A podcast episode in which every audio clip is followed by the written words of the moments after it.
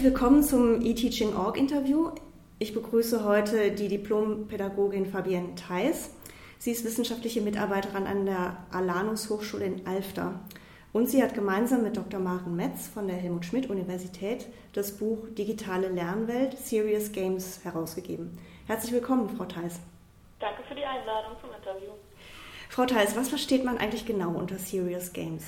Unter Serious Games versteht man Computerspiele mit einem ernsthaften Bildungsgedanken, daher auch dieses Wortspiel. Es geht um eine Verknüpfung zwischen digitalem Spiel und Lernen bzw. selbstgesteuerten Lernprozessen. Durch Ihr Buch haben Sie ja einen guten Überblick über die Spieleszene. Gibt es ein Spiel, vielleicht auch eins, das in Ihrem Buch vorkommt, das Ihnen besonders gut gefällt? Ja, welches mich am meisten beeindruckt hat, ist das virtuelle Training von Polizeieinsatzkräften, VIPOL genannt. Das hat auch 2011 den Weiterbildungsinnovationspreis des Bundesinstituts für Berufsbildung gewonnen. Ziel des Spiels ist es, die Zusammenarbeit zwischen den Bodenkräften der Polizei und den Hubschraubereinsatzkräften aus der Luft zu verbessern. Und im Endeffekt, was mich da so besonders beeindruckt hat, ist, wie die Komplexität abgebildet wird in diesem Spiel und wie authentisch auch die Lernwelt abgebildet wird und dass dort auch Analyse- und Reflexionsphasen integriert sind. Aber natürlich auch die anderen Praxisbeispiele aus dem Sandbad haben wir ausgewählt, weil sie uns einfach überzeugt haben. Bei dem Polizeispiel merkt man ja sofort, wie direkt der Bezug zur Praxis ist. Mhm. Sonst ist es ja so, dass Computerspiele gerade im Freizeitbereich sehr erfolgreich sind, aber im Kontext Lernen sich doch noch nicht so richtig durchgesetzt haben. Woran liegt das Ihrer Meinung nach? Der Hauptgrund sind einfach die zu hohen Kosten. Und was ich mir vorstellen könnte, dass Lehrer und Dozenten bisher wenig damit in Berührung gekommen sind. Und man kann aber feststellen, dass der Einsatz im Bildungsbereich auch wächst. Also Sie haben ja schon die Kosten erwähnt, das heißt, die Umsetzung von guten Lernspielen ist offensichtlich teuer. Ja, die sind richtig teuer.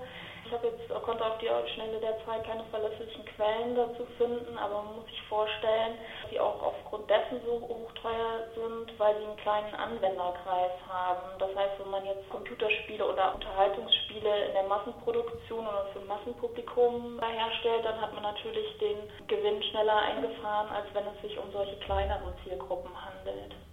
Das heißt offensichtlich ist die technische Umsetzung, die Technik und das Design sehr wichtig dabei. Die sind sehr wichtig, ja. Weil gut, digitale Lernspiele müssen gut bedienbar sein, die müssen funktional sein und natürlich auch ansprechend gestaltet sein. Was muss denn sonst bei der Konzeption von guten Lernspielen berücksichtigt werden? Ja, weitere Erfolgsfaktoren neben eben, wie gesagt, der Technik und einem guten Game Design ist natürlich äh, die visuelle und akustische Qualität des Spiels und eine gute Storyline. Das heißt, es ist eine interessante Geschichte, die über das Spiel ja, sich hindurchzieht. Das heißt also, eine Spielgeschichte gehört auf jeden Fall dazu. Ja. In Ihrem Buch geht es ja vor allen Dingen um Serious Games im Bereich der Aus- und Weiterbildung. Wie unterscheidet sich denn der Einsatz von Spielen in diesem Umfeld, das Sie untersucht haben, von anderen Bildungsbereichen, zum Beispiel von der Hochschule? Eigentlich nicht viel. Der Unterschied liegt eben darin, welche Lerninhalte mit dem jeweiligen Spiel verbunden sind.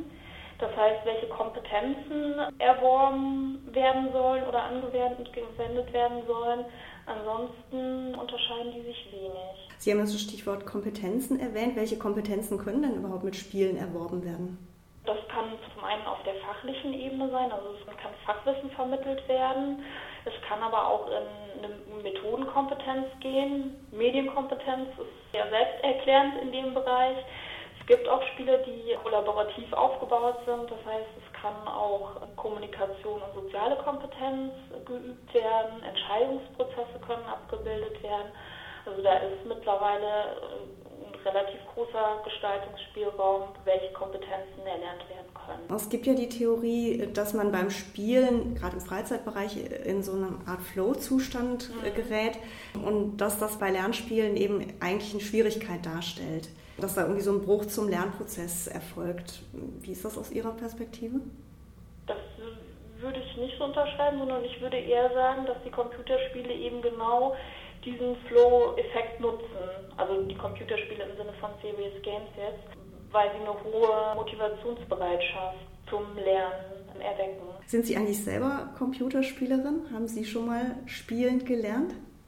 Nein, ich bin eigentlich keine Computerspielerin und ich bin eher über die Methode Planspiel zu den Serious Games gekommen und habe natürlich im Rahmen von, von unserem Sammelband mich näher damit beschäftigt und äh, selbstverständlich auch die einzelnen Spiele ausprobiert.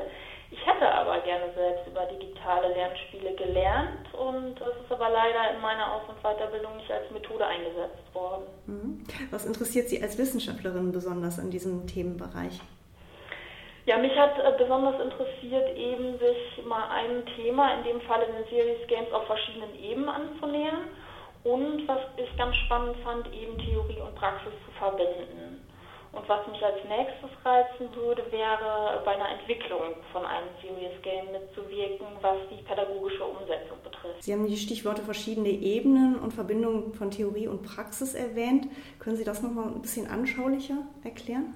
Ja, weil in dem, im Vorfeld zur Recherche des Sammelbandes ist mir aufgefallen, dass es bereits viele Spiele gibt, dass man aber in der Literatur nichts dazu finden kann und dass auch selbst die Literatur, also die wissenschaftliche Literatur, was jetzt die Umsetzung oder Technik oder didaktische Konzeptionen anbelangt, bisher noch wenig gibt. Und da war einfach die Idee, das in dem Sammelband zu vereinen. Das heißt zum einen eben Praxisbeispiele vorzustellen und zugänglich zu machen, um eben auch ja, die digitale Lernwelt mehr in die Weiterbildungspraxis zu tragen und aber auch der Praxis zu lernen.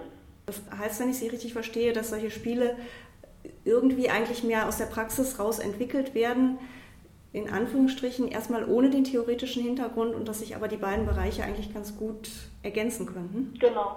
Hm. Und das tun sie jetzt mittlerweile auch, ja. Hm.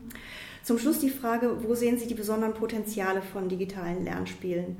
Und auch die Frage, was können denn Serious Games nicht leisten? Ja, die besonderen Potenziale sind, dass digitale Lernspiele zu einem nachhaltigen Lernerfolg führen und äh, den einen Punkt, den ich eben schon angesprochen hatte, dass es eine hohe Motivationsbereitschaft weckt, die man zum Lernen nutzen kann.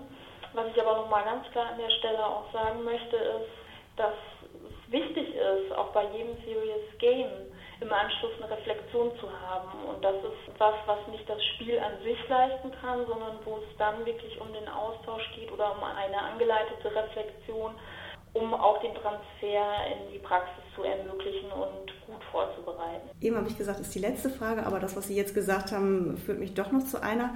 Denn das heißt ja, dass an der Stelle wieder der Lehrende oder Dozent oder Ausbilder eine Rolle spielen würde. Weil sonst stellt man sich ja Games eigentlich vor zwischen dem Spieler und der Interaktion zwischen Spieler und Gerät.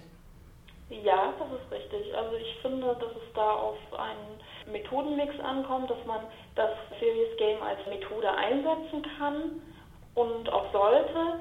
Aber für mich ist trotzdem dennoch wichtig, im Anschluss daran ins Gespräch zu kommen, in die Reflexion zu kommen, in den gemeinsamen Austausch und dort auch weitere Lernprozesse voranzubringen.